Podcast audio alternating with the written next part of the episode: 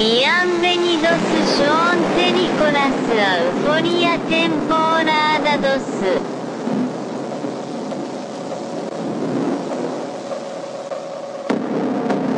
Greetings, citizens of the world. This is a message from Anonymous. The United States Department of Defense officially released three UFO videos that had previously been made available to the public through Tom DeLonges to the Star. Tonight, a newly released video raising questions about the existence of UFOs. Después de la Segunda Guerra Mundial, surgieron noticias de avistamientos por toda América. 19 de julio de 1952, sábado por la noche. A las 12 menos 20, los controladores aéreos de lo que ahora es el Aeropuerto Nacional Ronald Reagan de Washington divisaron siete objetos sin identificar en el radar. A 25 kilómetros al sudoeste de la capital, a toda velocidad. El gobierno no pudo seguir ocultando lo que sabía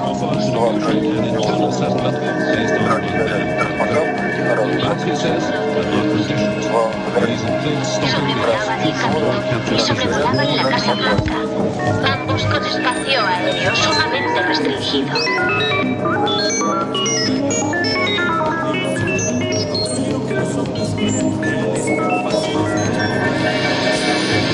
Tierra llamando a Lunave, tierra llamando a Lunave, tierra llamando a Lunave.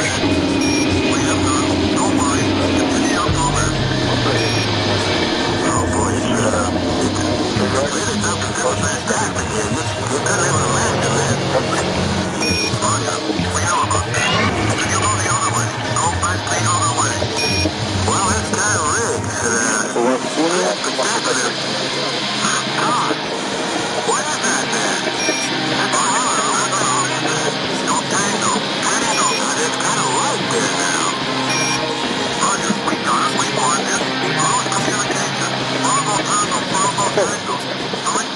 ¿qué es eso? ¿Qué distancia más o menos lo tenías ayer?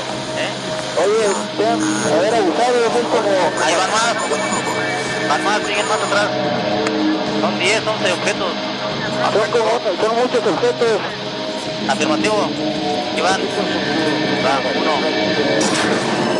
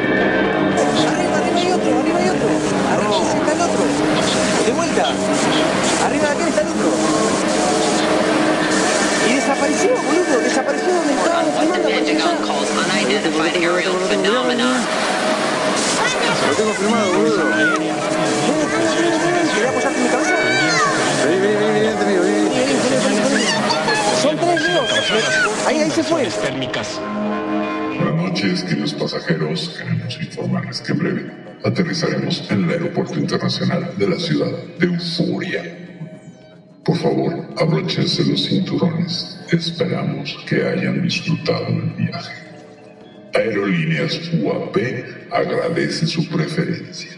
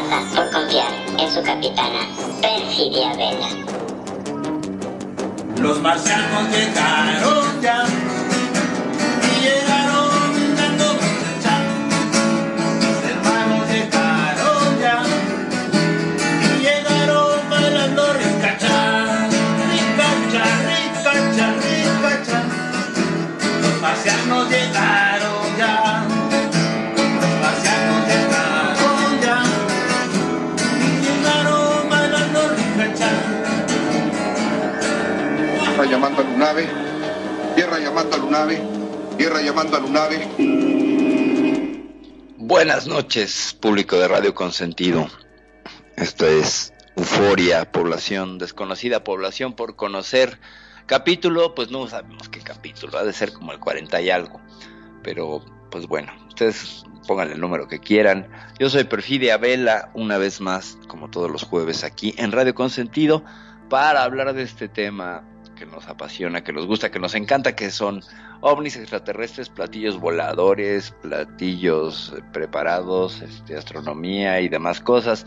Pero, pues antes de entrar en el tema que hoy vamos a hablar, hacer una segunda parte que tiene como un año que debíamos de haber hecho esa segunda parte de las razas extraterrestres contenidas en el libro ruso de la KGB de las razas extraterrestres.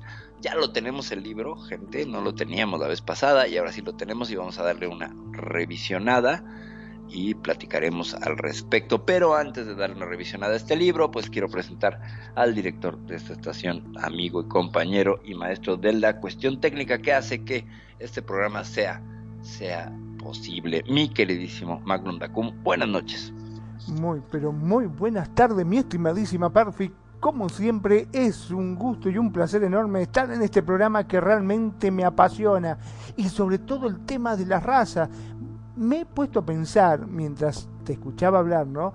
Eh, para la gente normal que está con la duda si existen o no existen, no solamente se enteran de que en verdad existen, sino que existen una gran variedad. Es como que te dicen no solamente que te engañaron, sino con tu mejor amigo. O sea, todos los datos, todo. Como para que no te sorprenda. Con toda la peña, como dirían los españoles, no solo con un amigo, ¿no? Porque si fuera un engaño serían pues, un montón, hay como cincuenta y tantos. ¿no? Entonces, cinco, sí fue un multiengaño ahí, eh, cósmico y extraterrestre. terrible, terrible.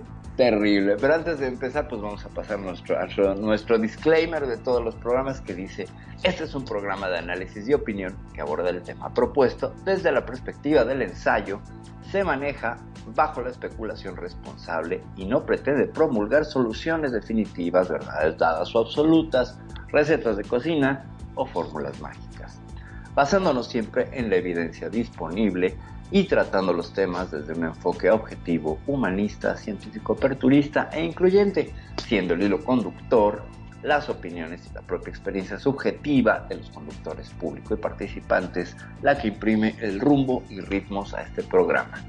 Por tanto, es un programa en vivo donde hacemos lo mejor que podemos con las herramientas de las que disponemos y saludamos a toda la gente de Europa, España, Estados Unidos, Uruguay, Argentina, Puerto Rico, Ecuador. Un saludo a nuestro queridísimo Schneider que nos está escuchando y a todos aquellos que nos siguen en nuestras plataformas de podcast. Un saludo cariñoso a todos ellos que son fieles en Ebox, TuneIn, Anchor y Spotify.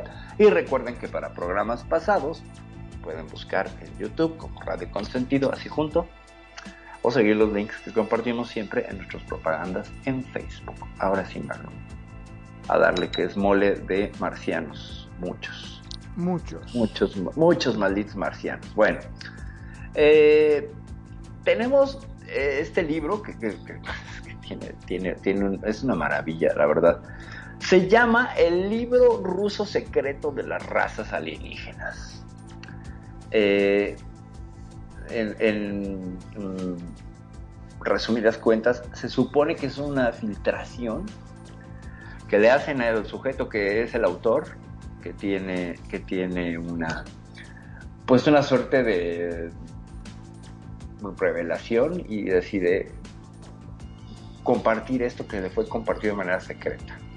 Pero antes de seguir, tenemos un comentario de nuestro querido Herr Schneider que dice: Imagínate que los marcianos vengan a la Tierra y crean su propia aerolínea extraterrestre para que los humanos viajen de manera segura y rápida a cualquier parte. Sería fantástico y los demás se van a la quiebra por precio, confort y rapidez. Muy bien, empezamos a tambor batiente con este comentario de Geo. ¿Cómo ves? ¿Te subirías tú a una, a una aerolínea extraterrestre, mi querido Magnum? Y mira, eh, si vamos a analizar de que han recorrido miles o millones de kilómetros para llegar a nuestro planeta y llegaron bien, yo creo que las naves esas están buenísimas. No podemos decir otra cosa, ¿no?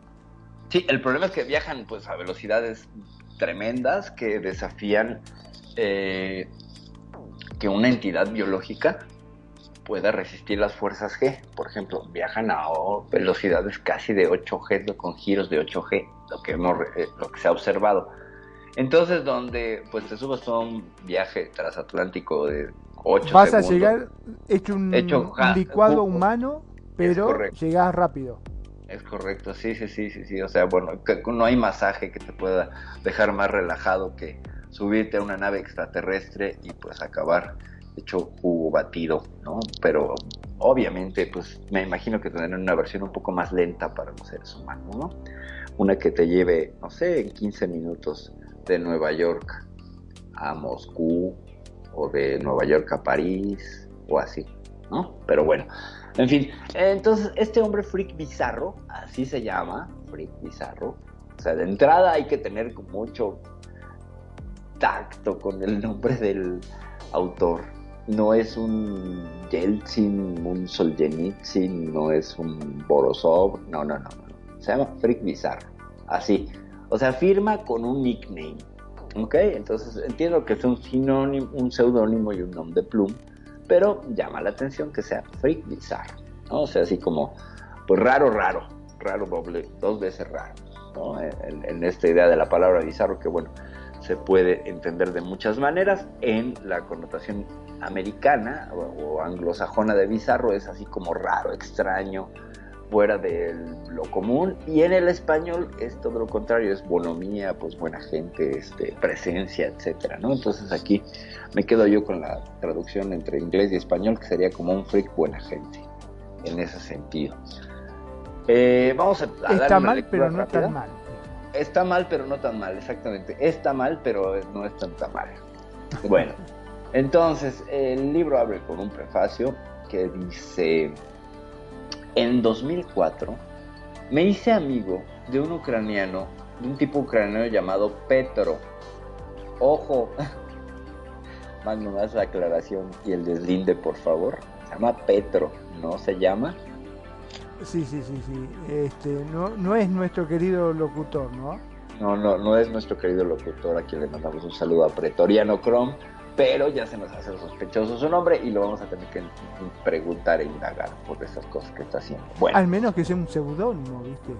A lo mejor, tal vez sí, sí, sí. Bueno, ya empezamos, eh, eh, es raro. Eh, como está escrito el libro, pues parece que estás leyendo un blog. Déjenles digo, les comparto, parece un blog, ni siquiera hay una caja tipográfica llena de texto que digas, bueno, aquí voy a leer. No, son como frases así sueltas, ¿no? Lo cual le añade una cosa muy chabacana y muy, pues muy como de la escuela secundaria, ¿saben? Pero vámonos contiento a ver qué encontramos. Dice que se hace amigo de este tal Petro, que no Preto, y al que conoce de manera random en un bar, en una playa. Y entonces pues estaban de vacaciones y él estaba ahí con algunos amigos, pues bebiendo. Y empezaron a hablar, ¿no? Entre ellos, pues se empezaron como amigos, ¿no? De, oye, pues este, eh, me gustaría que, nos siguiéramos viendo, ¿no? Me caíste muy bien, que no sé qué. Claro que sí. Y entonces coincidían en las vacaciones porque vivían como en casas cercanas. Y en 2008, o sea, ya se aventaron cuatro años de amistad y de beber ecua. Eh, él le dijo que se quería ir en, un, en una experiencia de, pues, a, a, rodar en el camino para explorar. Y le dijo, claro que sí, por supuesto, ¿no? Y él tenía en, en mente salir de, de, de, donde estaban, que nunca dice, hacia el sur de España y visitar a su hermano, que su hermano pues estaba en ese momento en la cárcel, en la cárcel de Huelva, ¿no? Y aquí pues vamos viendo cosas que son un poco tenebrosas y raras. Y también quería visitar este hombre, Petro, a su padre en Portugal. Su padre era un antiguo diploma, eh, eh, hombre que trabajaba en la diplomacia eh, de Ucrania años antes y entonces pues, decidió, una vez que se retiró, moverse a Portugal y vivir ahí, ¿no? Es un diplomático. Bueno. Y entonces fueron. Así le estoy leyendo como está escrito el libro, ¿eh? No crean que le estoy poniendo de mi ronco pecho. O sí, entonces visitan a su hermano, a la cárcel supongo, le llevan sus cigarros, ¿no? Y entonces después van a Portugal a visitar a su, a su padre. Cuando estaban en la casa del papá, él les pide un favor, dice, él es viejo, el papá, ni modo que fuera joven, pero bueno. Y entonces, eh, que si podían va- vaciar algunas cajas de los cuartos, porque quería hacer un- una habitación para invitados y que tenía pues, los cuartos llenos de cajas. Y dice, sí, está bien, pues vamos a ayudarle, ¿no? Vamos al, cuarto y hacemos ah, pues limpieza, ¿no? Y entonces, ¿qué esperaban? Pues encontrarse algunos viejos periódicos. Y en, en lugar de eso se encontraron 58 cajas llenas de viejos documentos y libros del tiempo cuando él era diplomático.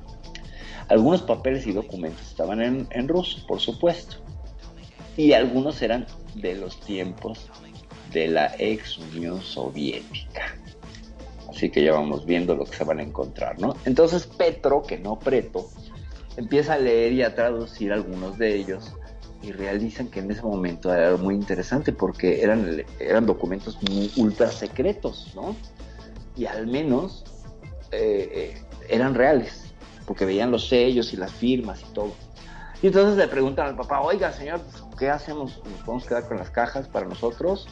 Y él dijo que sí. Y entonces rentaron una van para llevarse todo a su casa, que en este país donde vivían, no sé si vivían en Ucrania o dónde, nunca dice. Semana tras semana en sus casas, pero principalmente los fines de semana, ellos se juntaban para beber y traducir los documentos y empezar a catalogarlos, ¿no? Entonces, pues, imagínate, tenían 58 cajas de documentos, pues era un montón de papel. Y entonces, pues el trabajo fue surgiendo y tomando forma y eh, iban caja por caja y es ahí cuando encuentran el libro, así lo ponen en mayúsculas, el libro. El libro que, que los lleva a los videos que ha publicado, supongo que este Freak Bizarro pues tiene unos, unos videos que ha publicado. Eh, parece que este Freak Bizarro es quien publica, mi querido, mi querido Magnum, para que tengas mayor eh, certeza y conocimiento, el video de Skinny Bob. ¿Ok? Estamos hablando del libro que escribe el que Sí. sube en 2011 a Skinny Bob, los videos estos de Kasputin Yar. ¿Ok? Entonces, fíjense cómo estamos en el. En el, en el, eh, como, con- es un viejo conocido.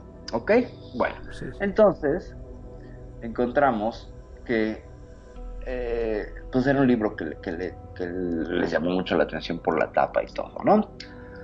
Y entonces pues ven que el libro está datado en 1951, ¿no? Que estaba pues, ya muy anticuado y eh, le llamaron al, papá para preguntarle sobre ese libro. Y porque tenían algunos huecos de información y entonces el papá les da la información. Él dice que, que ese libro lo repartían entre los políticos de más alto rango y que siempre había sido eh, un rumor sobre el contacto alienígena, pero nunca nada concreto. Él dice que recibió ese libro años eh, después por, de uno de sus diplomáticos de toda la vida y que había estado actualizando el libro con la mayor y más reciente información que pudo recabar. Entonces, fue cuando se lo envió al papá, o sea que le dieron la versión ultra update, o sea, la más actualizada. Esa información eh, se, la envió, se, la enviaba por, se la enviaba por correo o se la daba por teléfono. Entonces volvieron a estar en contacto con el papá para, para llenar algunos otros huecos porque el libro estaba, le faltaban hojas, pues. ¿no? Y entonces ya lo logran armar y tenía muchísimas cientos de notas al lado de las páginas, o sea, a pie de nota tenía muchos apuntes, eh, eh, papeles intercalados, etcétera, ¿no? Y entonces pues empezaron a organizar todo eso. Y finalmente, pues bueno, se dieron cuenta que, el libro, pues, estaba editado por las Fuerzas Armadas de la Unión Soviética y que había, pues, una implicación de las tres fuerzas, eh, de las tres ramas de las fuerzas eh, militares rusas, el ejército, la fuerza aérea y la naval, y quizás unos cuatro o cinco científicos estaban implicados en la escritura de este libro. Él dijo que entonces eh, muy poca gente lo conocía porque se manejaba de manera muy discreta.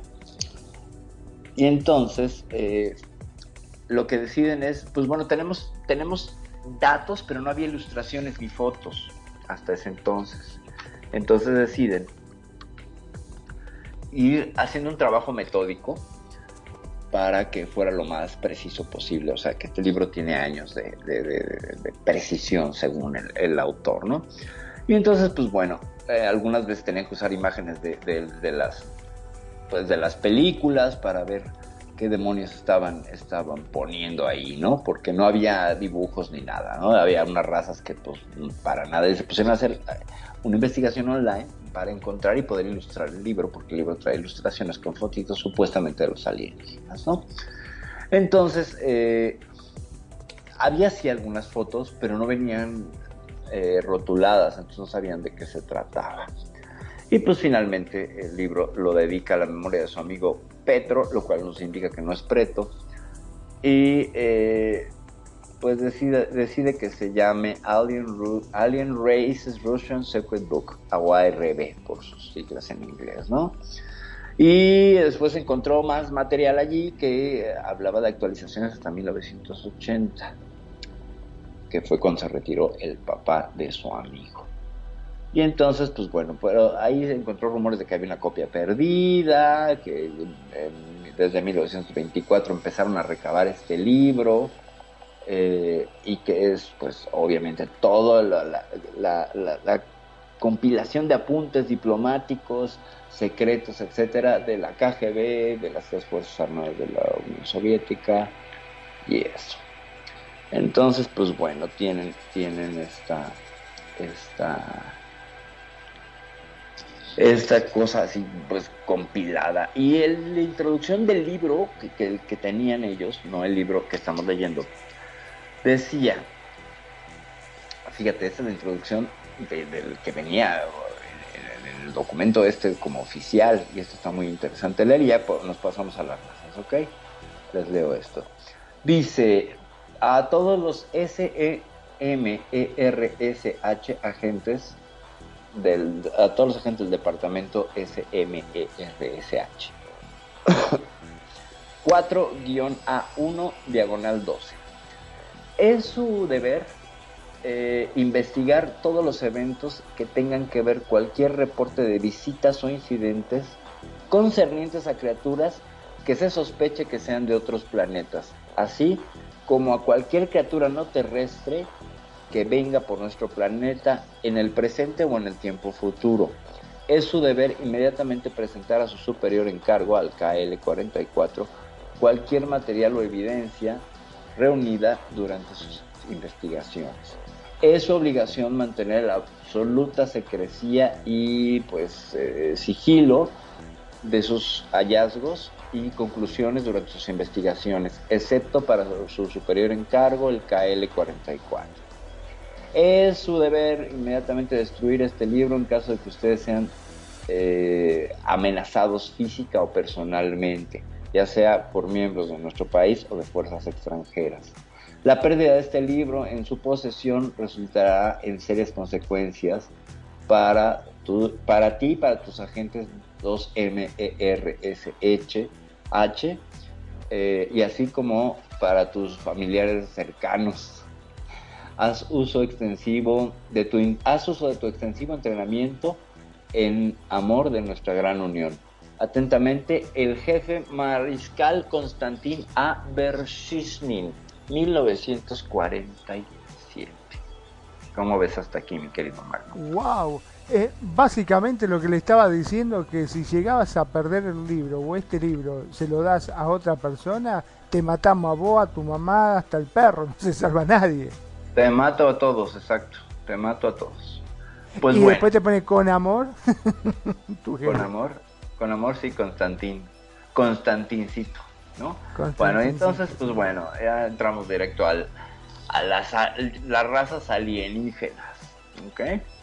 Y vamos a ir en orden. Si repetimos algunos que hablamos en el programa pasado, pues bueno, ya pasó más de un año y entonces, pues bueno, vamos a, vamos a empezar con una raza que se llama Kili Tokurt, ¿ok? Va de nuevo, Kili con K, Tokurt.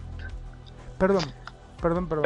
Pero el anterior, el al grupo, al grupo, Ujú. al gru- Ah, ese no es muy ah, parecido ya. al de B la invasión extraterrestre? Ah, ya, Al Grul. Sí, es que estaba yo con el zoom, entonces nomás vi al Kilito Cruz. Sí, sí, sí, sí, ciertamente. Espérame, espérame, espérame. Sí, vamos a hablar primero de los Al. Es Viene- como Diana sin el... Sin el es como. Diana. Sí, es un reptiliano para gozo de nuestro amigo eh, Geo. Eh, estos Algruk son conocidos como los constructores. Ellos vienen de la constelación Escultor. ¿eh? Así dice, así dice. De la constelación del escultor. Y por tanto, pues los conocen como los escultores. Hágame el semejante favor de creatividad de las fuerzas soviéticas. Oye, ¿de dónde viene? De la del escultor. Bueno, y entonces, no, pues están este, ahí aprovechando. Te informo, mi querido Geo Schneider, que te acabo de pasar la copia del libro que estamos leyendo para que la tengas, ¿vale? Y quien me la quiera pedir, pues con muchísimo gusto se las comparto. Entonces, bueno, ¿Puede los que dice que viven 230 años? Arriba de los Ajá, 230 es correcto, es correcto. Dice, ellos vienen de la constelación escultor, eh, derivan de una raza antigua de reptilianos que ya se extinguió. Son especialistas en construir naves y otros aparatos que se necesitan en el viaje al espacio profundo. También son viajantes interestelares ellos mismos, en busca de nuevos materiales crudos. Pueden vivir hasta 230 años y la última vez que se vio uno de estos Algrulk fue cerca de Tokio, en Japón, en el año 2005. Ese es el primero. Luego, ojo, aquí me voy a deslindar porque vienen de la constelación, los Gili Tokurt vienen de la constelación Vela, con una L. Yo soy Vela con doble L, así que nada que ver. Cerca de la estrella Suhail Ail Muhil. Habría que checar eso en un plano eh, de, de- de- de estrellas, a ver si existe y dónde está. Ellos llegan a crecer hasta 2 metros de altura, 6 pies, y viven hasta 200 años. Pueden cambiar de forma y son muy difíciles de detectar. Parece Cuando un ellos- fantasma. Parece un fantasma de una niña, una ciertamente. Cuando ellos cambian de forma, la única manera de no poder cambiar es el tamaño y color de. Lo único que no pueden cambiar es la forma y tamaño de sus ojos. ¿Ok? Son una de las razas más viejas conocidas. Ellos suelen abducir humanos y la última vez que se vio en la Tierra fue en el año de 2008. No dicen en qué ubicación. Esos fueron estos muchachos. Y los que siguen son unos viejos conocidos. Y lo voy a decir eh, como, como dice nuestro querido Matías Di Stefano, que dice, los pleiadianos, los pleiadianos, ¿no? Se viajaban a través de convertirse de ellos mismos en sus naves. No, no es cierto. Eh, los pleiadianos, ellos vienen del sistema solar que de sistemas solares que están eh, circundando, orbitando las Pléyades, las estrellas Pléyades, más precisamente del planeta Erra, cerca de la estrella Taigeta. Están asociados, Taigeta, exacto, están asociados con el crecimiento espiritual. Pueden llegar a crecer hasta 2.50 metros u 8 pies. Ellos practican la cultivación sexual. Eh, the distinct difference between their sexual- ellos dife- diferencian diferentes diferencian diferentes pues es que sí sería la traducción ellos encuentran diferencias entre las diferentes expresiones de sus emociones sensuales ¿ok? sus naves son conocidas como eh, beam ships que sería la traducción como naves luz naves rayo y regularmente visitan la Tierra y han estado aquí pues silentes desde el año 10.000 antes de Cristo. Son una de las razas conocidas más viejas. Ellos continúan desarrollando pues sus habilidades mentales para alcanzar su meta, que es alcanzar un aún más alto nivel espiritual. Esos son los pleiadianos. Y bueno, pues por descripción, pues hay una imagen bastante pixelada de una especie de estatua ahí, como griega, con un casco como de hoplita griego. No hay gran. No hay gran cosa, parece directamente, si vos te lo muestran y no te dicen lo que es, vos pensás que es un, una, uno de estos gladiadores. Pues, Es correcto, es correcto. Sí, sí, sí, es correctísimo, correctísimo. Bueno. Y después vamos con los que siguen. Son los Kilimir Auk. ¿Ok? ¿sabés Kilimir Auk. parece- me hace acordar ese, ¿no parece al de al depredador?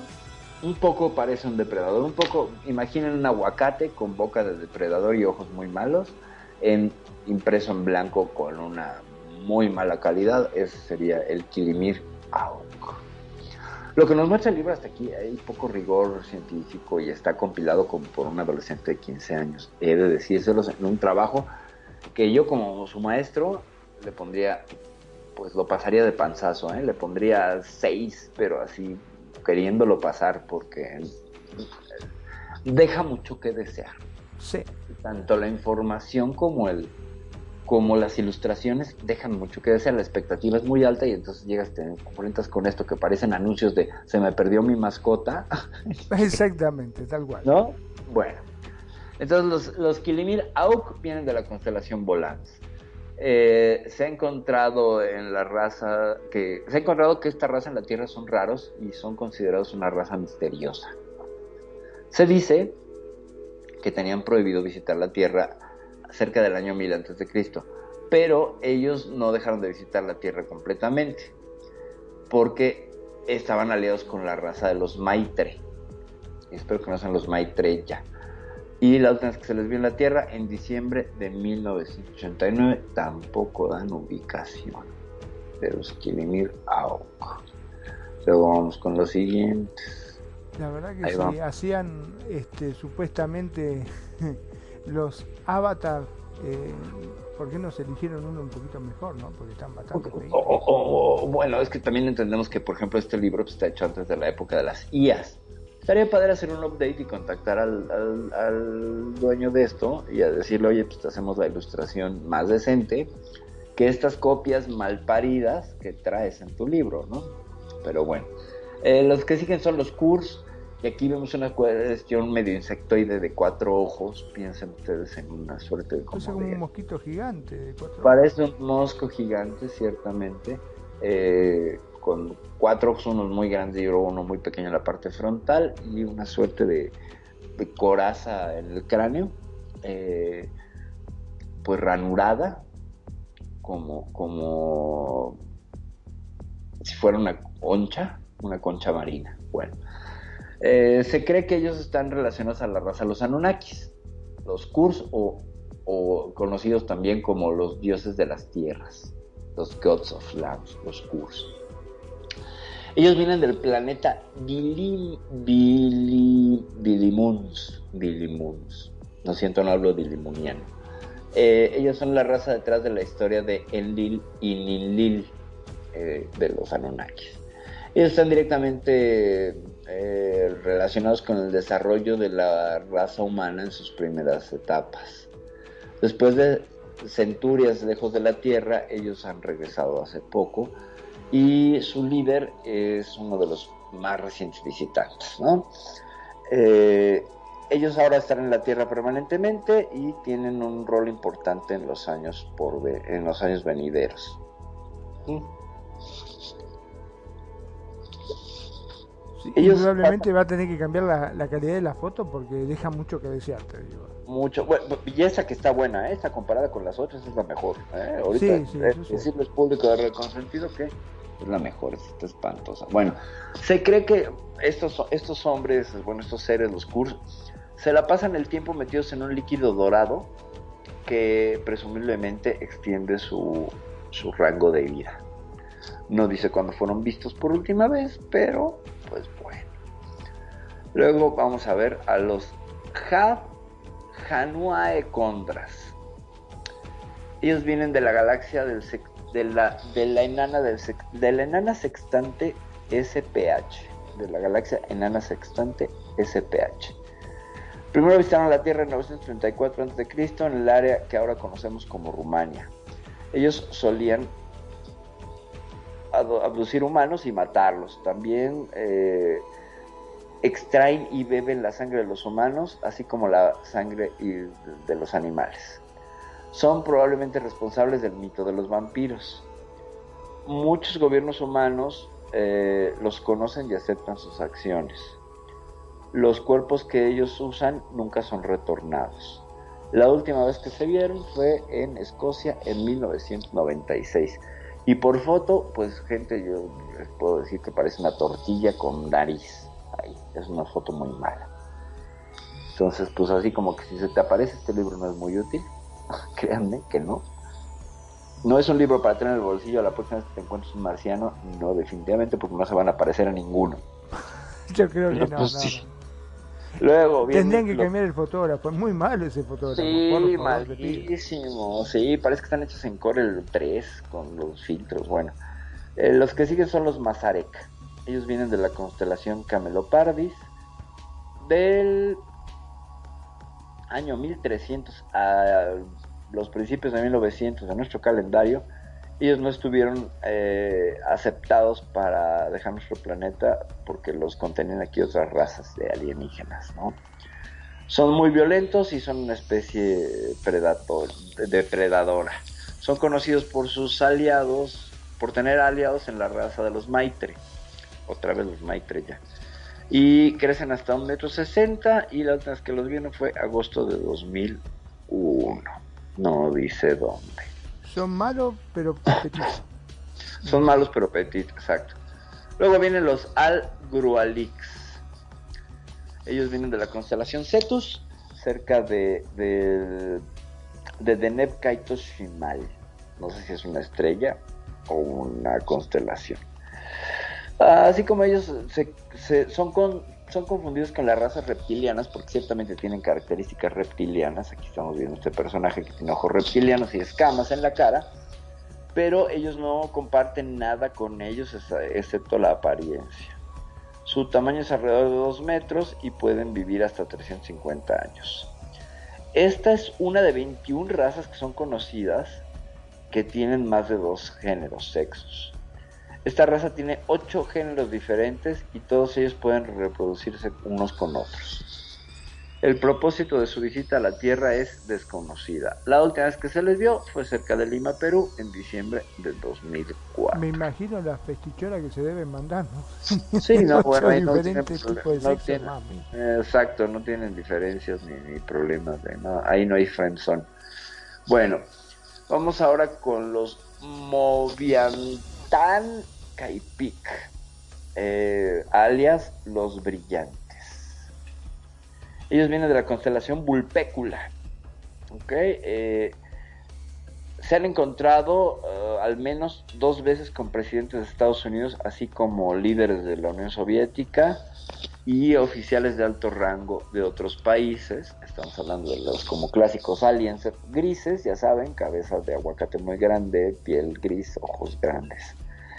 Ellos eh, proporcionaron cantidades limitadas de su tecnología a los humanos en cambio, a cambio de la libertad de, eh, de, de poder abducir y experimentar con los humanos. Ah, estos son los culpables que hicieron el tratado. Esos son los, esos son los que llegaron a, a la base, a la base Edwards con el presidente Eisenhower, en teoría, y con el mismo Lenin, ¿no? Y está, Stalin era. Bueno, entonces, eh, pues ellos no, no, no, se relacionan con otras razas en este proceso. Tienen el rol de. Tienen un gran rol en la cultura siberiana y tibetana, porque los veneran como, como dioses, yo creo. Y todavía tienen bases en esas áreas, escondidas en la cara norte de las montañas. Los Moviantan Caipik, que serían quienes no vieron tecnología, según. Luego vienen los Rak. Este se los voy a describir, gente. Parece una suerte de jorobado que no tiene cuello y tiene la cara en el pecho, brazos muy grandes y con terminados Parece en León, ¿te acordás de los Thundercats? Parece el león, no, correcto, parece el león, no, pero que en lugar de que fuera la, la así como no, de Thundercat, oh, hey, hey, eh, en lugar de que tuviera la, la, la melena, tiene como, como músculos, como que la joroba le, le toca la cabeza, ¿no? O a lo mejor es una suerte de Munra medio camino de antiguos espíritus del mal conviertan este cuerpo viejo y decadente, ya sabes, ¿no? Lo que decía, lo que decía Munra. Bueno, estos Rak son una de las 58 razas descritas aquí y es una raza que al menos ha visitado la Tierra solo cinco veces. Ellos visitan el área que conocemos como el Medio Oeste y son, eh, se cree que ellos crearon toda la, mitología alrededor de los jeans o los, o los genios en la mitología islámica.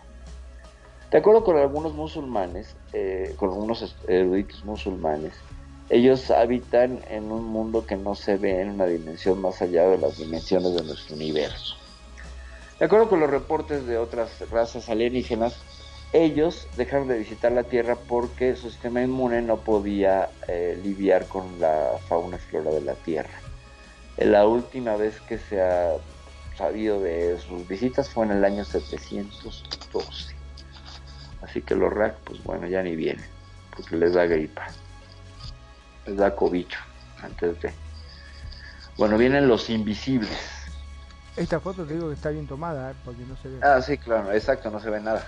¿No? Háganme cuenta que se ven siluetas. Tres siluetas como si fueran unas personas en una disco y luego una persona con una maleta como ahí toda difuminada, muy feo. Bueno, los invisibles, dice que no hay imagen, pero sí ponen una imagen. Esta raza es conocida por haber sido vista, comillas, cerca de las áreas de seguridad. Ellos ¿Y cómo lo van a ver si son invisibles? ¿verdad? Es una contrasentido, bueno. Ellos son casi completamente invisibles al ojo desnudo. Tanto norteamericanos como militares rusos han desarrollado tecnología que les permite rastrearlos con un radar, solo sus naves. Hay tres cosas a saber acerca de esta raza. Ellos dejan un olor eh, como a vinagre cuando están cerca, un olor a vinagrado. Cuando están cerca de las ventanas, tú puedes ver su reflejo como una figura difuminada y se ha llegado a, captar en algunos, en unos, eh, en algunas grabaciones de, de cámara de seguridad, en cámaras de vigilancia. Y tres, cuando muchos perros o uno empiezan a ladrar sin razón aparente, es posible que cerca estén algunos de ellos. ¿no? Dice o reptoides o reptilianos. Los perros les ladran a ellos. Ellos vienen de la constelación Mensa, o sea, que vienen a ser los mensos. Es su pro- Sí el será, propósito- exacto, el propósito de su presencia es desconocido. Ahí vamos con Almahuluk Strat 163. ¿Eh? ¿Qué tal? Para los amigos 163 directamente. Para los amigos Almi, ¿no? Para los amigos Almi. Sí, claro. Ellos fueron forzados a dejar la Tierra después de perder una batalla contra los reptoides en la India antigua, en una fecha desconocida, que se ha, a que han seguido visitando alrededor de 200 años, ¿no? Ellos han eh, dejado de visitar la Tierra desde 1948 y tecnológicamente son una raza muy avanzada, pero, pero, pero, pero... Muy mal retratado porque la verdad no se entiende Mal lo que es. Sí, no, no se sabe que se ve como, no sé, podría darle cuenta a usted que le toma foto a una cosa random en su casa y ya la presenta como una línea. Eh, sus naves son a veces invisibles, incluso para el radar y el ojo humano, y usan una suerte de ropa que los hace invisibles también, o sea que son amiguitos de los de aquí junto, de estos muchachos de los invisibles, ¿no? Se supone que vienen de Júpiter o de alguna de sus lunas. La última vez que se les vio fue en Portugal en mayo de 2005. Esos muchachos. Luego, Ainana. Y dice que no hay imagen, pero sí hay una imagen de un dios que yo les voy a hacer la aclaración, es japonés. Esta figurilla que vemos ahí es un astronauta japonés, así se le conoce. Bueno, porque se supone que es una deidad, pero que lo que trae esa cosa con ojos es un casco y parece pues un alienígena, ¿no? Sí. Eh, los miembros de esta raza son la causa de por qué los humanos acuñaron el término marcianos. Ellos vienen de la constelación Gemini y tienen bases permanentes en Marte.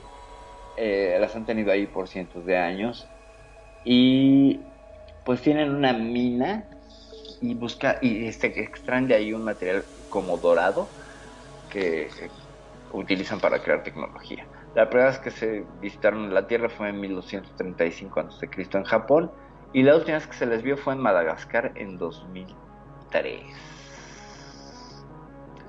Ahora vamos con los Indugutk, que la foto pues tampoco les ayuda mucho, pero está un poco más clara. Yo si lo veo, si digo, si eres un Indugukt y no eres un un Albi. ¿No parece esos bichos que son... eh, acá les llamamos tatadios, eh, eso que... Que es como una langosta que parece como un palito. Ah, ya, ya, ya, ya, ya, te, te digo. Ah, sí, el, insecto palo. Sí, parece una suerte de insecto palo.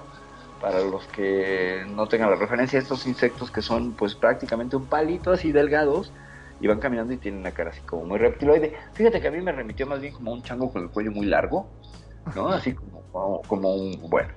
Ah, son conocidos también como los altos blancos. Esta raza tiene muchísimas bases en la luna y eh, también hacen minería en la luna, no saben de qué material. Ellos usan esclavos para hacer mucho de su trabajo y esos esclavos son eh, muy bien cuidados por los hindú y los ven como indispensables. Esas operaciones en la luna son muy secretas. Tienen contacto permanente con oficiales de alto rango de Estados Unidos, China y Rusia y algunos gobiernos federales. Ellos tienen la habilidad de... afuera siempre los latinos. ¿Verdad? ¿Verdad? Sí, no, nosotros no entramos en esa narrativa. Ellos tienen la habilidad de cambiar de forma y casi hacerse humanos, o sea, que hace, tomar una, una forma casi humana. No tienen la limitante de los ojos de los otros muchachos. También son conocidos como los hombres de negro, porque utilizan trajes oscuros para proteger su piel y cuando están en forma humana, mientras llevan eh, operaciones especiales en la Tierra. Eso dicen, hecho dicen. Bueno, viene después Kilimat Ar, conocidos como los K-Ar. Que la, la foto, bueno, parece un dibujo hecho por un niño, luego con unos efectos horrenda, espantoso, pero bueno. Vienen de la constelación de la Crux, no de la Crux del Sur, cerca de Gacrux.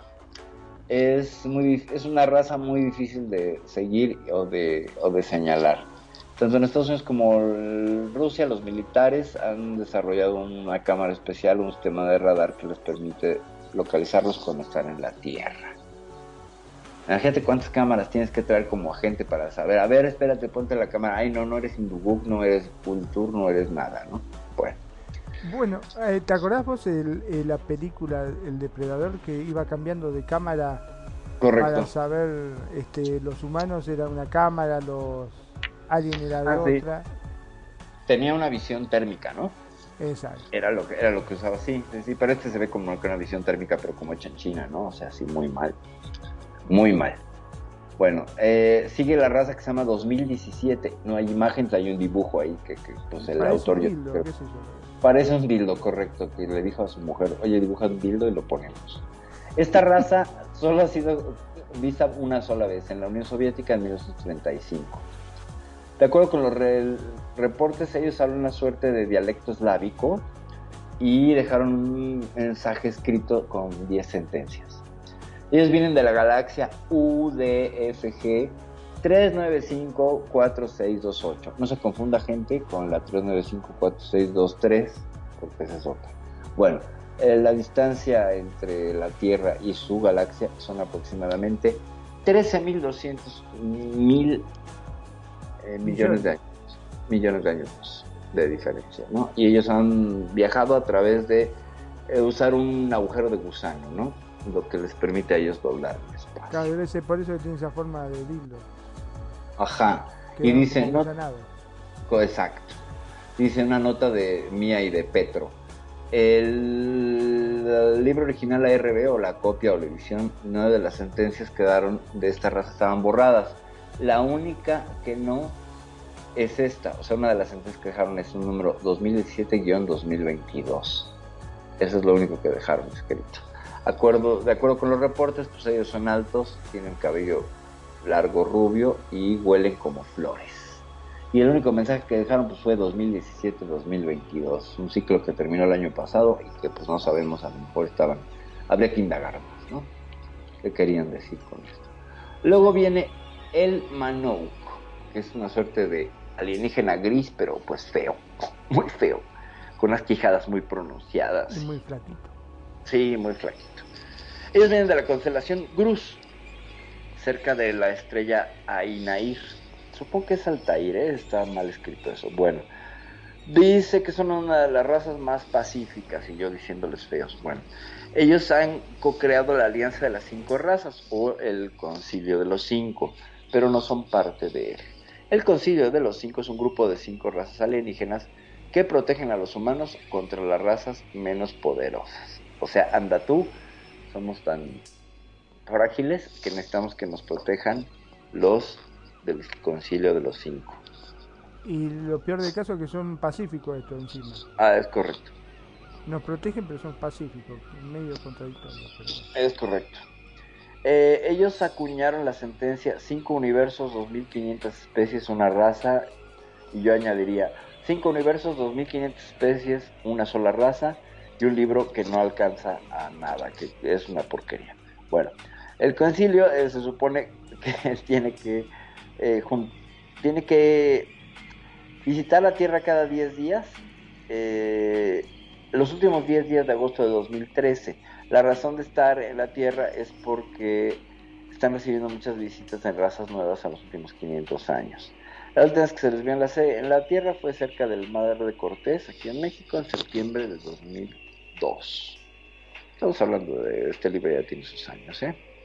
Luego siguen los Gigatnik, y que pues Magnum nos lo describa porque va a ser muy divertido. Sí, es como... es como...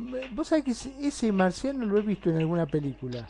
Ajá, ajá. Me suena sí, haberlo sí. visto en alguna película, ¿sí? Como que no tiene nariz, no tiene boca, es como si fuese un... dos ojos con un hachazo en el medio. Correcto. Como si le hubieran partido la cara. Exactamente. Bueno, mantienen los Gigatnik mantienen contacto esporádico con tres gobiernos de la Tierra, ya sabemos cuáles, no los voy a decir. Pero, ah, no, pero no los más poderosos. O sea, no es con Rusia, no es con China y no es con Estados Unidos. Los Gigatnik se llevan con, a lo mejor sí, ahí sí, por ahí tienen contacto con un gobierno latinoamericano. Bueno, con- son una raza. Este feo, que no tiene cara. vemos. Exacto. Ellos tienen una naturaleza violenta con otras razas. Eh, han visitado la Tierra por 3.000 años.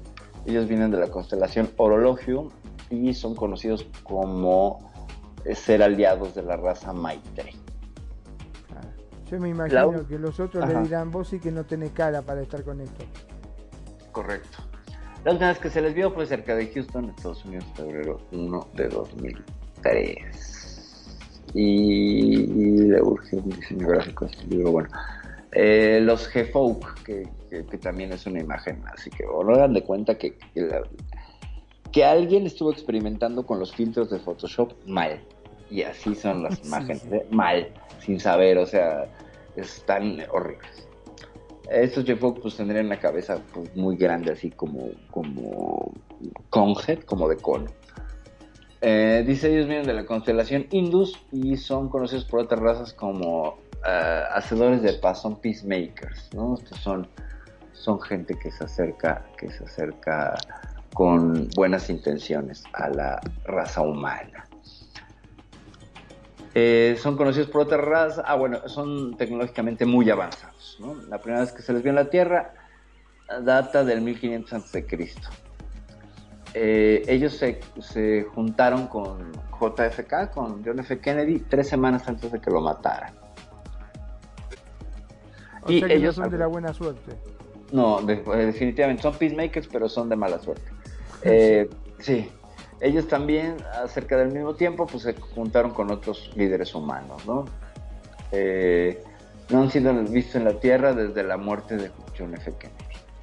Y en 1965 tenían un mensaje a la humanidad, a los líderes de la humanidad, que hablaba sobre la, otras sociedades que tenían capacidad nuclear y no se sabe el contenido de esta de esta carta. Luego los dorsai, que es una suerte de- como de delfín. Hagan de cuenta, lo, ¿qué pasaría si mezclas un delfín y un alienígena? Bueno, eso. Y, Sale un y y sale un dorsal y encima de todo tiene como una hundidura en la parte superior del cráneo y bueno. Ellos eh, crecen hasta 50 centímetros, o sea, son chiquitos. Eh, no sé si se acuerdan de estos que estaban en la película Men in Black, ¿te acuerdas que eran unos como gusanos que andaban fumando y así? Ah, Bueno, sí, sí, sí. Ellos han visitado la Tierra cerca de 250 veces, vienen de Casiopea, tienen dos planetas hogar. eh, ellos se comen a otras razas humanas igual que a los humanos, que a, otro, que a, los, a otras razas, así como a los humanos. O sea que pues muy simpáticos no son. Esta raza eh, tiene al menos 4 billones de años de antigüedad, bueno, 4 mil millones de años de antigüedad, y han estado en estado constante de guerra con otras especies alienígenas por 2 billones de años. O sea, son liosos, son liosos por abolengo los dorsai. La última que se les nos la quejamos de la guerra de los 100 años. ¿verdad? Y nosotros nos quejamos exactamente. Y la otra que se les vio fue en noviembre de 2001 en los montes, eh, en los Alpes italianos. Y tiene una ¿Verdad? boquita chiquita, parece. Sí, para ser caníbales, bueno, van a ser muchos, ¿no? Luego venimos con la raza Maguel, que también la imagen, híjole. No sé, yo creo que es- haga de cuenta. Es usted una que- tortuga con photoshopeada. no, yo iba a decir que es Condorito, el de. Ah, el de- Condorito, sí, cierto. Sí, sí, también sí. se parece a Condorito, el del cómic chileno. Es cierto. Y haga de cuenta usted, eh, amigo que nos escucha por Radio Consentido, que clonas a Condorito, una tortuga y un cráneo y obtienes un maguel, ¿no? O sea, hagan de cuenta que estamos viendo el libro de los Pokémon espaciales. Son conocidos como una raza pacífica, tienen dos bases permanentes en algún lugar de Sudamérica. Ah, mira, ya nos tocó algo aquí en Sudamérica. Ellos son 100% nocturnos y no interactúan con humanos. Son descritos por otras razas alienígenas como tímidos. Ellos eh, cosechan con esa insectos- cara como para, no sé. Sí, sí, claro. Cosechan insectos y roedores eh, en una, en una, o sea, por, pero por miles. En una base, o sea, mensualmente, mensualmente ellos cosechan muchos insectos y roedores. No sabemos por qué razón. Al menos tres de ellos fueron vistos bajo, quedaron bajo la custodia militar brasileña o han estado bajo la custodia militar brasileña durante 12 años. La última vez que les vio fue aquí en Oaxaca, México, 2003, y ellos son visitados por su propia raza cada 20 años. La próxima visita será alrededor de 2016. Ahora sí que estos sí son los de E.T. From Home. Ellos sí llaman y visitan. Son visitados. Bueno, luego siguen los Akart. ¿Qué son los Akart? Haga de cuenta, gente, que agarra usted un alienígena gris, lo cruza con un ajolote y le sale eso. Tiene tres apéndices así sobre la cabeza, muy mal dibujados. Y, y- y, bueno, es que parece que están hechos Es, parece un chico con una máscara de Halloween. Vamos. con un chico con una máscara de Halloween, exacto. Ellos vienen de la constelación del Sextante, que allá habíamos hablado de otra raza que viene de por allá. Mm, Mil perdón. Y una de sus naves chocó afuera de Barguiña, en Brasil, en 1996. O sea que eh, aquí estamos viendo que esto de que chocan y se caen, pues sí son malos conductores, ¿eh? Cuando llegan, yo creo que, que- que vienen dormidos y ya llegamos a la Tierra, chocan y se matan. Me Dos de- pensar, hacer tantos kilómetros para llegar y chocar. Correcto. Dos de sus ocupantes están bajo custodia de Estados Unidos. Y después de haber, eh, eh, los norteamericanos le pagaron billones de dólares al gobierno de Brasil por ellos. Sea, les vendieron el bicho, pues. Claro. Dijo, O yo sea que son uno, bueno, si lo querés ver, pagá. Son, eh, son la única eh, raza eh, interestelar que son sujetos de trata por medio del humano, porque los vendieron como esclavos. Entonces les hicieron trata de blancas, pues no sé si muy blancas o de trata de grises, pero bueno, ya encontramos el término trata de grises. Ellos tienen unas de las más rápidas naves conocidas por cualquier raza alienígena, pero pues no han de ser muy maniobrables y chocaron, pero bueno, la última vez que se les vio fue... Fallan en frenos, me 2002. parece. Exacto, cerca de Barguiña, Brasil, otra vez. Estos fueron los Acart, que además viene bien cu- curioso el nombre, como de coche, cart, ¿no? Pero bueno. Luego vienen los Maitre, los tan llamados Maitre. Hagan de cuenta ustedes que están viendo a un alienígena. Magnum, por favor, tú lo vas a Sí, describir. es un, un alienígena con, no con los ojos tan grandes, al contrario, son ojos más bien chicos, medio hundidos y con cara muy malo. Así como malo, malote, macho, machote. Diciendo, te voy a agarrar, te voy a matar. A, a mí me recuerda a alguien que, que comió algo que le cayó muy mal que le tomaron la foto estando en el sanitario. o sea, así tiene la cara. Bueno, ellos tienen dos, dos planetas casa, o sea, dos planetas eh, ho- hogar, en la constelación de Megopei. Tienen la misma altura que los humanos y son considerados por muchas razas alienígenas como parásitos. Visitan la Tierra ah, desde el primer momento de la época prehistórica, dato desconocido. Ellos practican la abducción de humanos, eh, la cual es llevada abiertamente por los gobiernos, es decir, está en conocimiento de los gobiernos, y tienen el objetivo de colonizar la Tierra. Lo que no ha Yo me sucedido... imagino los rusos diría eh, que se, si van a abducir, o abducir ingleses y los de Estados Unidos dirían no, abducir rusos. Y dijeron los dos, no, pero no vamos a tirar entre nosotros. Bueno, que abduzcan a los latinos y a la mierda, dijeron. Y ahí caímos nosotros. Correcto. Eh, tienen, pues, eh, su objetivo es colonizarnos, ¿no? Pero no lo han logrado porque la protección de otras razas alienígenas como las que están en el Concilio de los Cinco, pero ojo, el Concilio de los Cinco es una de dos eh, confederaciones, ya veremos más adelante, a los de Ashtar. Bueno, estos, estos Maitre son hermafroditas, viven hasta 120 años, han colonizado al menos 26 planetas, o sea que pues efectivos sí son, y han abducido al menos a 5.000 humanos hombres. Han visitado la Tierra 200 veces, según el contador de visitas extraterrestres, y la última vez que se les vio fue cerca de Nome, Alaska, Estados Unidos. Ah, pero es fácil, le miran el pasaporte y saben cuántas veces. Claro, exacto, exacto. No, por eso digo que no estaban tan mal los hombres de negro. Eh, los Dries. Los Dries tienen un tamaño alrededor de 2.5 metros, 8 pies. Son. eh, tienen una estructura muy compleja en su cráneo y ciertamente aquí pues vemos como una alienígena gris pero azul con una serie de tubos o, estructuras musculares que se interconectan con una suerte de traje eh, y con ojos brillantes. Esa sería la descripción de la imagen. Y pues viven, han visitado la Tierra 20 veces. Eh, ellos llevan también, también conducen abducciones humanas y las usan para el caso de la reproducción humana. Han abducido al menos a 250 humanos, hom- hombres y mujeres. Vienen de la tercera estrella de la constelación de Cetus, otros que tienen dos planetas hogar y han colonizado al menos 40 planetas con la ayuda de sus esclavos. 10 de esos planetas fueron tomados con el uso de la fuerza. Ellos trabajan junto con otras tres razas.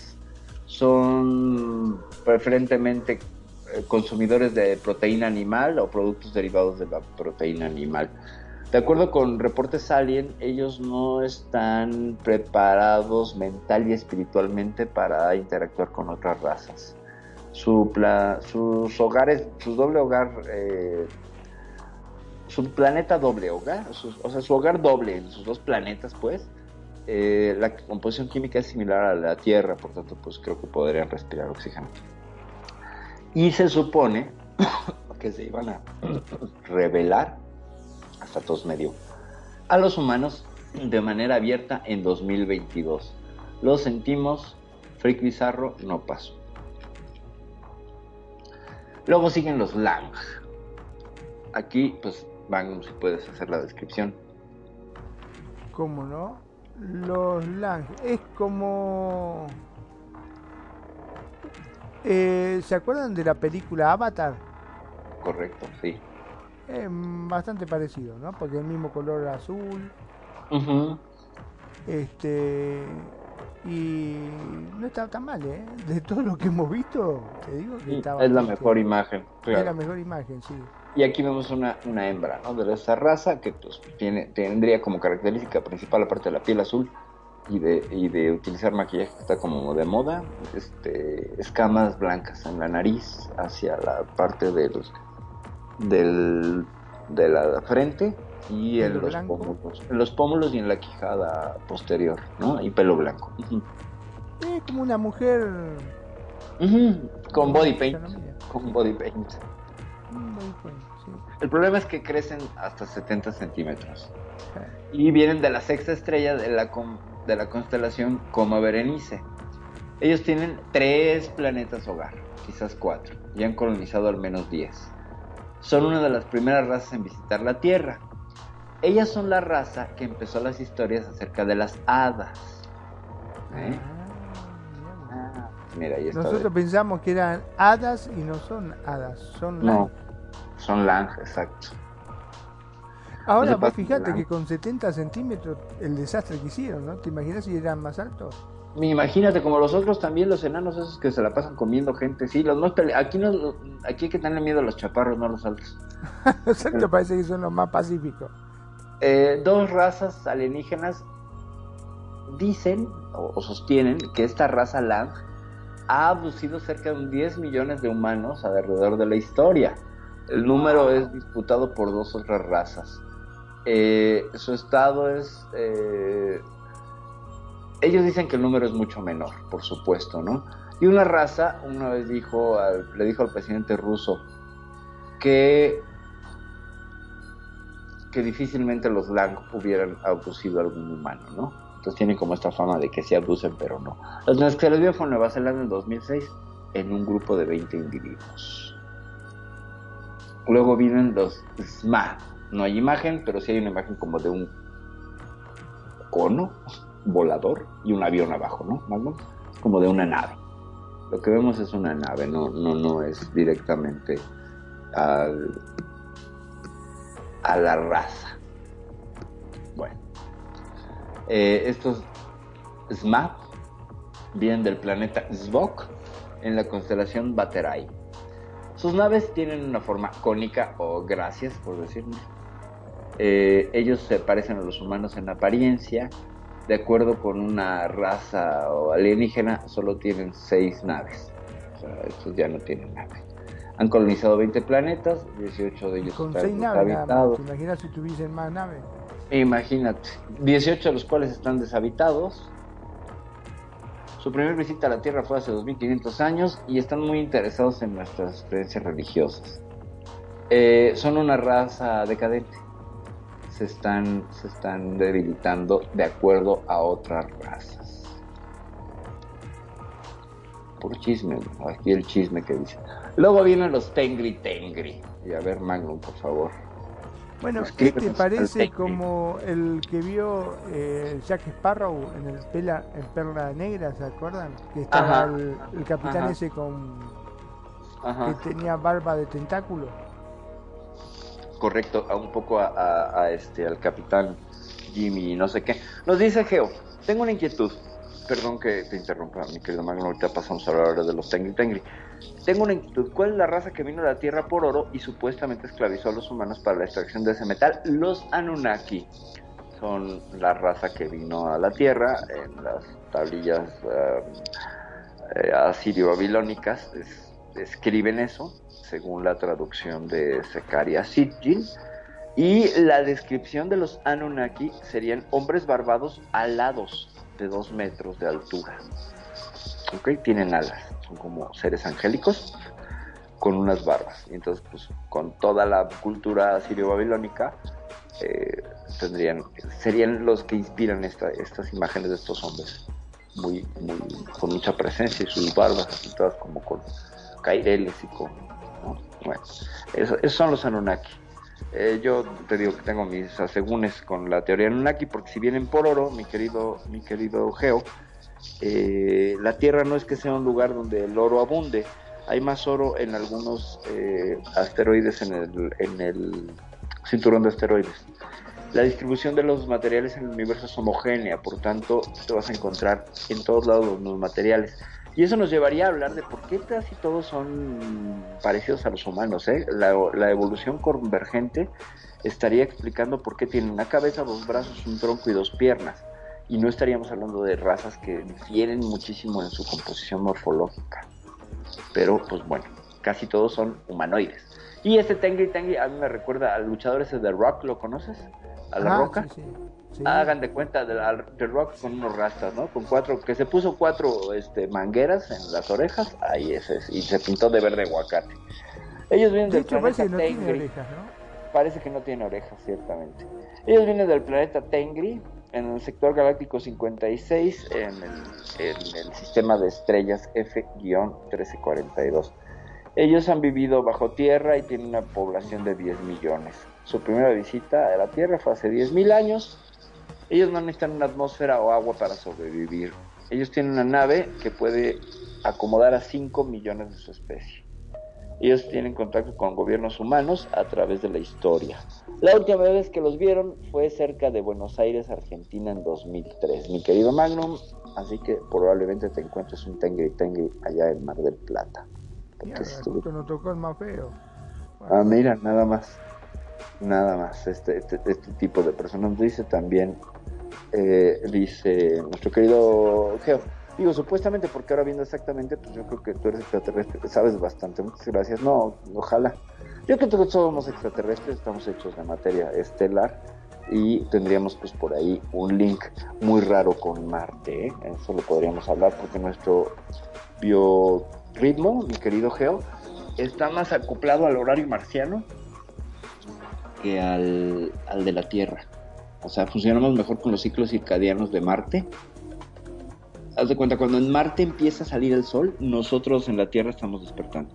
Pero aquí sigue oscuro. ¿Sabes? Y cuando nos da sueño, en Marte ya se puso el sol. Y aquí no. Aquí ya tiene un rato que se puso el sol. Entonces eh, parecería que nuestro ciclo circadiano fue creado allá. Y otra cosa es que todos los humanos solemos tener dolores de espalda en algún momento de nuestra vida y eso tendría que ver con este cuerpo que está diseñado para una gravedad menor como la de Marte. O sea, la columna vertebral está diseñada para una gravedad menor. Y eso son estudios científicos, no son inventos ni nada, que no logran, no logran eh, eh, resolver esa, esa- ese dilema, ¿no? Bueno, seguimos con los Grizzly. Magnum, por favor, este sí, escríbelo con toda la mala leche que puedas. Sí, este parece un plato. parece como los dibujitos, ¿viste? Cuando vienen corriendo y se estrella contra un vidrio y le queda la cara así chata. Correcto. Correcto, parece un plato. Sí, parece que se embarró con un cristal, un cabezón con unas orejitas y se quedó ahí pues como estampilla, ¿no? Sí, como Ellos- cuando hacen los dibujitos animados, los Looney Tunes, que los casos también que quedan así finitos. Correcto, es correcto. Los Grizzly. Bueno, ellos pues, son casi de nuestro tamaño y están cubiertos por una piel sedosa con velluda. ¿Ok? Tienen dos planetas hogar en el sistema Virgo y han visitado la Tierra al menos 12 veces. Su Ojito redondo, lo que llama la Ojitos redondos, claro, y coquetos. Eh, ellos llegaron por primera vez el- a, a visitar la dinastía egipcia, con los, cuando los egipcios tenían sus dinastías, con los faraones acerca de hace 3.000 años. Ellos eh, gastaron 10.000 uninterrupted years, no entiendo esa frase, dice como que gastaron como que 10 UN, años ininterrumpidos durante ese tiempo, es que no sé qué sea UN, me falta la referencia, perdónenme. Eh, la pirámide de Chaucer eh, fue construida en su honor. Y parece que les emocionó a mis perros, los Grizzly. Ellos han sido mantenidos eh, cerca de un, de un look de los humanos. O sea, se mantienen con un look humano por los últimos 200 años.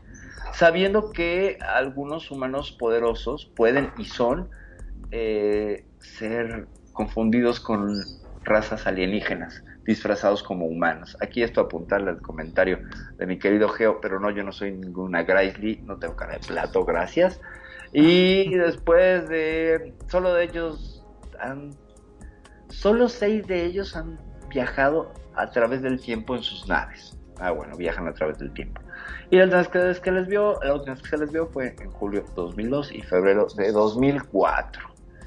A ver, entonces, dice, vamos con la siguiente raza, permítanme. Los La siguiente. Anunnaki. Ahí volvamos con los Anunnaki, perfectamente.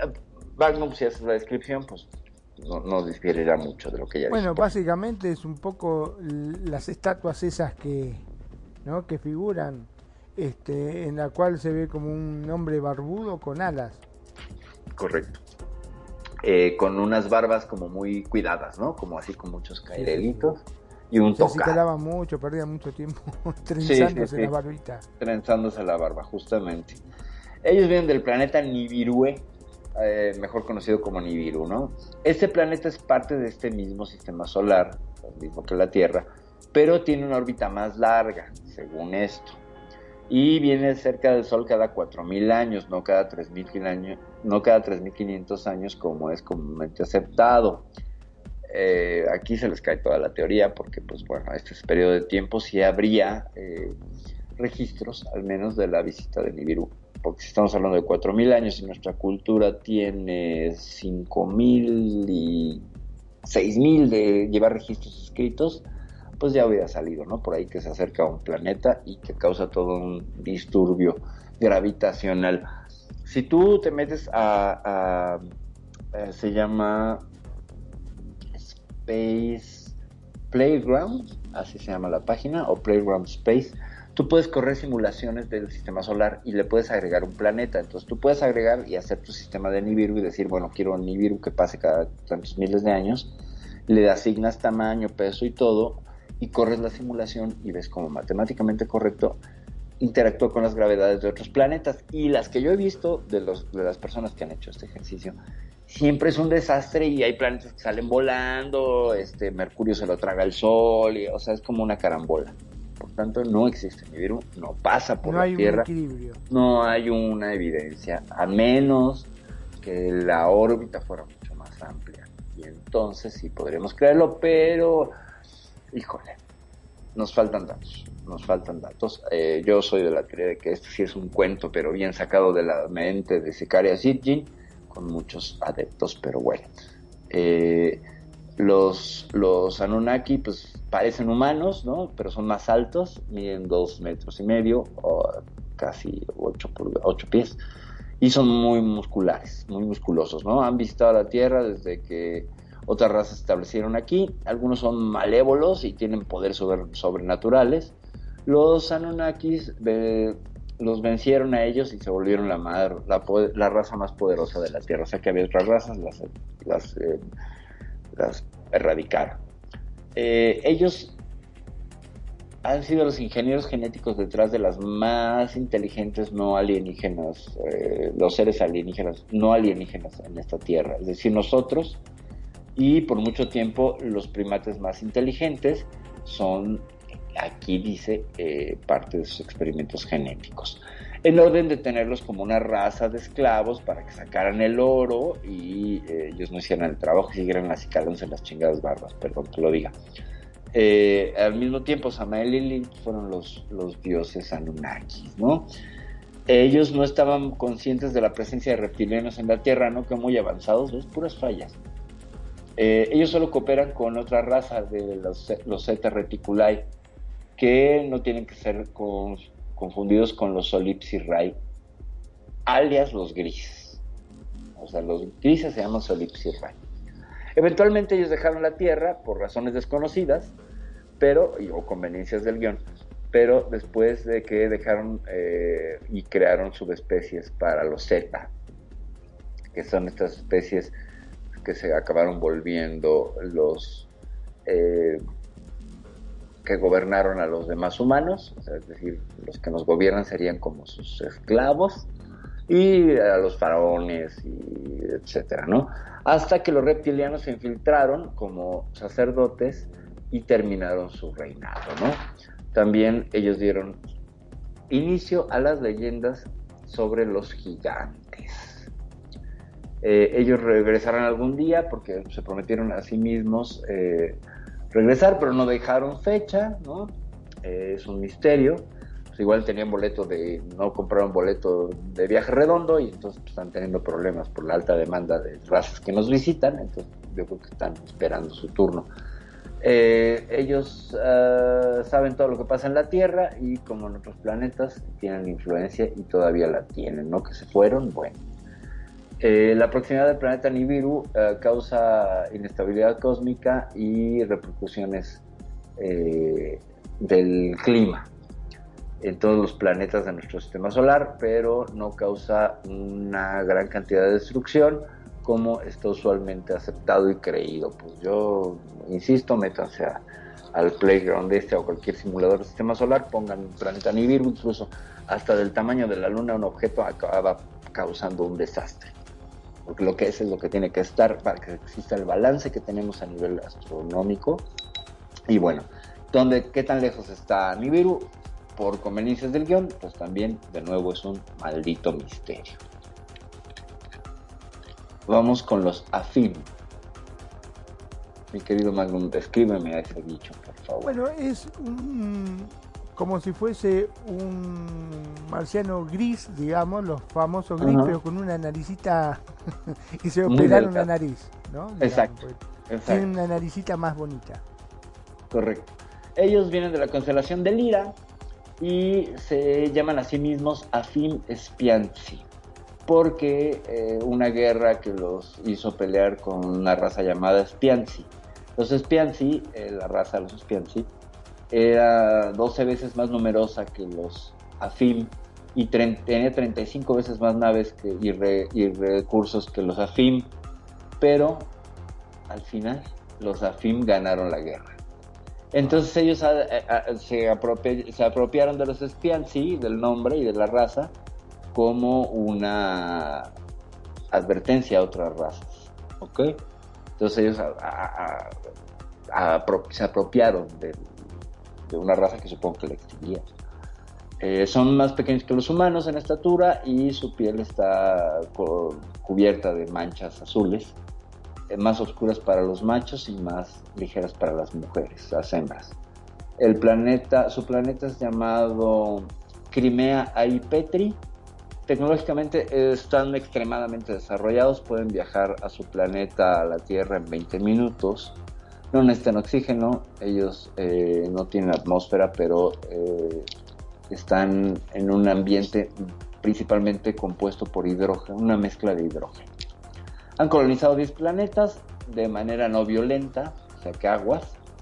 Ellos son cercanos a los humanos y se pueden volver invisibles, pero los humanos cuando están alrededor de ellos enteran una gran cantidad de ansiedad inexplicable. Sus naves son pequeñas y esféricas en forma.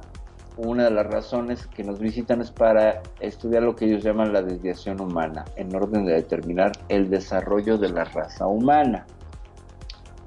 Eh, y luego vienen los Solipsi Rey, que bueno, pues Magnum aquí también nos va a aplicar el humor. Este es el famoso, eh, parece Skinny Bob, Sí, parece Skinny Bob, sí. de boca Sí, pequeña, ojos grandes y cabezón.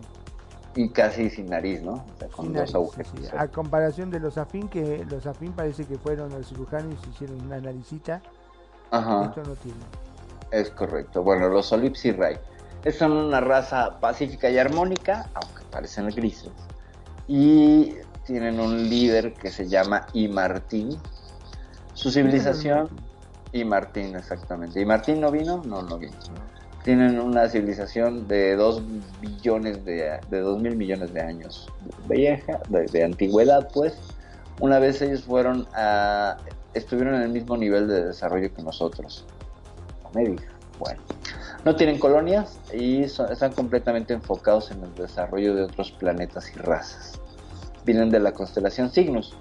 Ellos tienen un arma muy poderosa que mantiene cualquier eh, vecindario libre de razas violentas y otros que pueden invadirlos. En, un momento que los Maitre intentaron pasar y estaban aquí los Olixi Rey, pues les tumbaron cinco naves y les dijeron no pases, ¿no?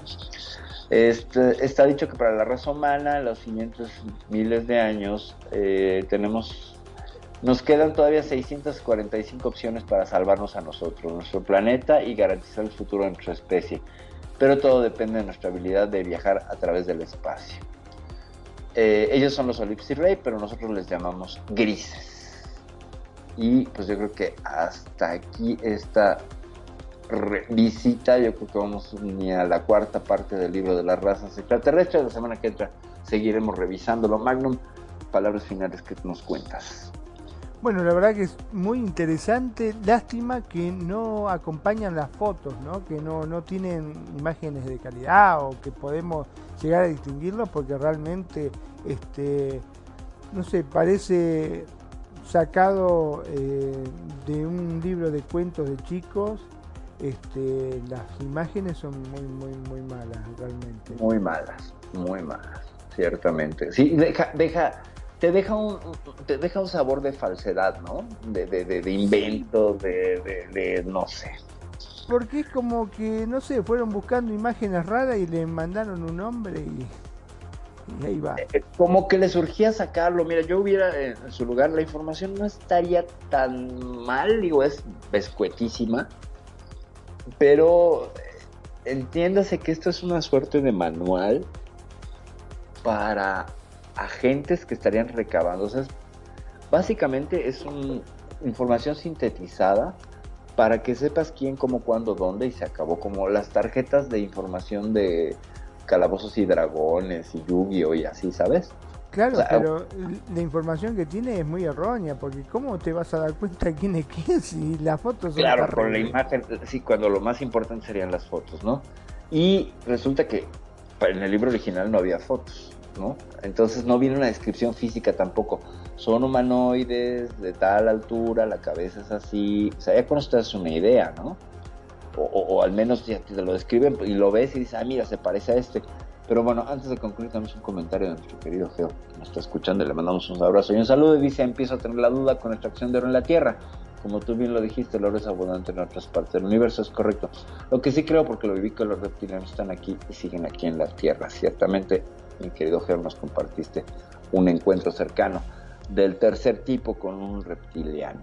Sí, con, vuelvo al punto. Eh, hay un par y está incluso programadas misiones y hay empresas en la Tierra que pretenden minar, hacer minería en este asteroide que tiene níquel, oro, platino en cantidades estúpidamente absurdas, más que lo que hay en la Tierra, ¿sabes? O sea, más que lo que hay en la Tierra. Entonces ya habíamos hecho un programa de minería espacial. Y eh, entonces sería más fácil irte a un lugar así que llegar a un planeta, desarrollar toda una genética, toda una historia, o sea, es que de veras que quedan como tontos los Anunnakis a la raíz de, de los conocimientos que ya tienen unos 25, 30 años que sabemos que hay una cosa homogénea en el universo en cuanto a la distribución de los elementos.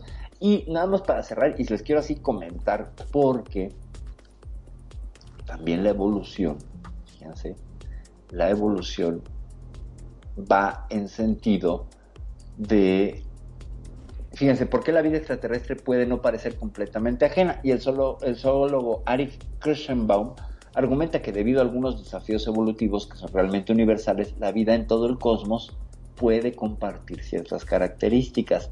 Él es el que desarrolla el concepto de evolución convergente. Eh, lo que él dice es que las condiciones gravitacionales, de la homogeneidad de los materiales y todo, haría que la evolución en todo el cosmos genere que la forma más eh, común sean los humanoides. Y entonces ahí es que dices, y es que lo que veo acá en las historias del libro con muy chafa y todo lo que queda son humanoides. Y aquí estamos escuchando a un científico, este señor Christian Baum, que está eh, sosteniendo que la, la, evolución convergente, tendríamos que hacer todo un programa, porque ahí tendríamos que hablar de seres de silicio y de otras cosas que son fascinantes, eh, para abordar bien lo que es la evolución convergente y entenderla bien, bien, bien. Yo creo que vamos a hacer, después de, de, concluyamos con el libro este ruso, chino, japonés, tailandés, de las razas extraterrestres, que ahora sí lo concluimos, eh, hablamos de la evolución convergente. Si es que no surge alguna noticia que siguen tirando globos en alguna parte del mundo, mi querido Magno. Palabras Sí. finales. La verdad que es terrible. Yo me imagino eh, acá los rusos, ¿no? Cuando se encuentran con un algún alienígena dándole el libro y decir, fíjate, buscate a ver qué te parece de ahí, marcámelo con el dedo. Más o menos, porque realmente es muy difícil, creo yo. Pero bueno, es lo que sí eh, llama mucho la atención la cantidad que hay, la cantidad y cómo lo describen, ¿no? Que cada uno tiene su, su forma y aparentemente los más pequeños son los más bravos, Los como más los perritos, viste que los perros más Sí. chiquitos son los más cascarrabia. Correcto. Así son. eh, eh, aplica. Ya ves la evolución convergente. Es las, así. las entidades chiquitas son las más latosas, ¿no? O sea, tú ves las hormigas marabunta, pues son súper golosas y, y, este, depredadoras y son pequeñas, pero son capaces de, de- de- de hacer que corran vacas, ¿no? Entonces, sí vemos que eso, que eso es convergente y es muy interesante analizarlo desde allí. Eh, Magnus, te dejo para que te despidas. Bueno, ahora sí me despido. Mi nombre es Magnum Dacun, transmitiendo en vivo y en directo desde Mar del Plata, República Argentina. Como siempre digo, gracias. Gracias por estar ahí, gracias por escucharnos, gracias por hacer de Radio Consentido su radio. Y gracias también a todos los que nos siguen por los distintos medios, como los que se suman a los podcasts, que cada vez son más. Sean felices, el resto son solo consecuencias. Eso sí, no vayan a soñar con Marcianito, eh, por favor le pido. Eh, pues nada, que finalmente muchas gracias, Magnum. Yo te agradezco toda, toda la participación y los comentarios y las descripciones jocosas. Me encantó el cara de plato con los Ansi, lo Lancy, lo como se llamen. Eh, hoy, hemos, hoy hemos revisionado un poquito, eh, creo que emparejamos el trabajo que se hizo la vez pasada de las razas extraterrestres. Hoy hablamos de otras que no habíamos conocido, yo no conocía algunas de ellas, pero pues finalmente lo que vemos con este libro, que es un esfuerzo que yo no sé por dónde tomar, pero pues es lo que hay, ¿no?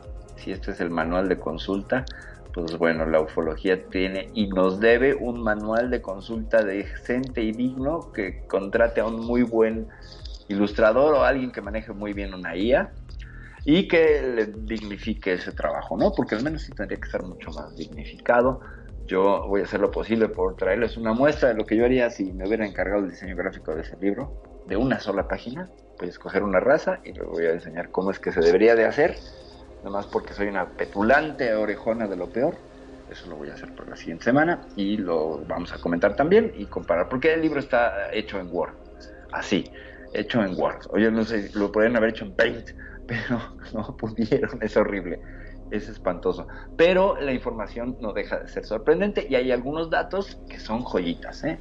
Sí se los digo, sí me parece que hay algunos datitos que sí dices, wow, eso no lo había visto en ningún lado. Eso es lo que creo que hace que el libro tenga una, suerte de valor, más allá de sus valores no estéticos eh, y de contenido pero sí hay detallitos que son muy interesantes que puedes linkear uno con otro y con los saberes así de, una visión amplia de la ufología, pues tiene sentido. Esto, esto no lo hizo alguien que no sabía, ¿eh? ciertamente sí se necesita cierto nivel de, de, de conocimiento para poder hacer esta compilación aunque le haya salido no de lo mejor posible, a lo mejor la traducción rusa no era la mejor, pero bueno, ya vimos lo que fue este legado del tal Petro, que no Preto, en el libro ruso que la semana que entra Promesa Power vamos a intentar terminarlo para pues ya tener ese capítulo y esos saberes pues dominados, ahora sí como que curso de ufología que nadie está pidiendo.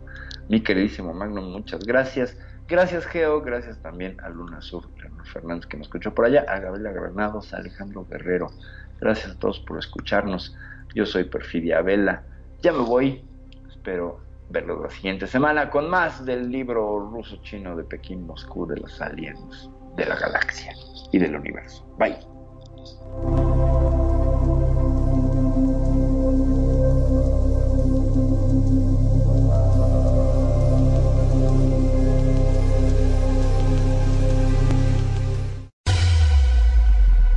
Buena música. Solo la puedes escuchar por aquí. Radio Consentido, consintiendo tus oídos. Tu mejor opción en radio por Second Life.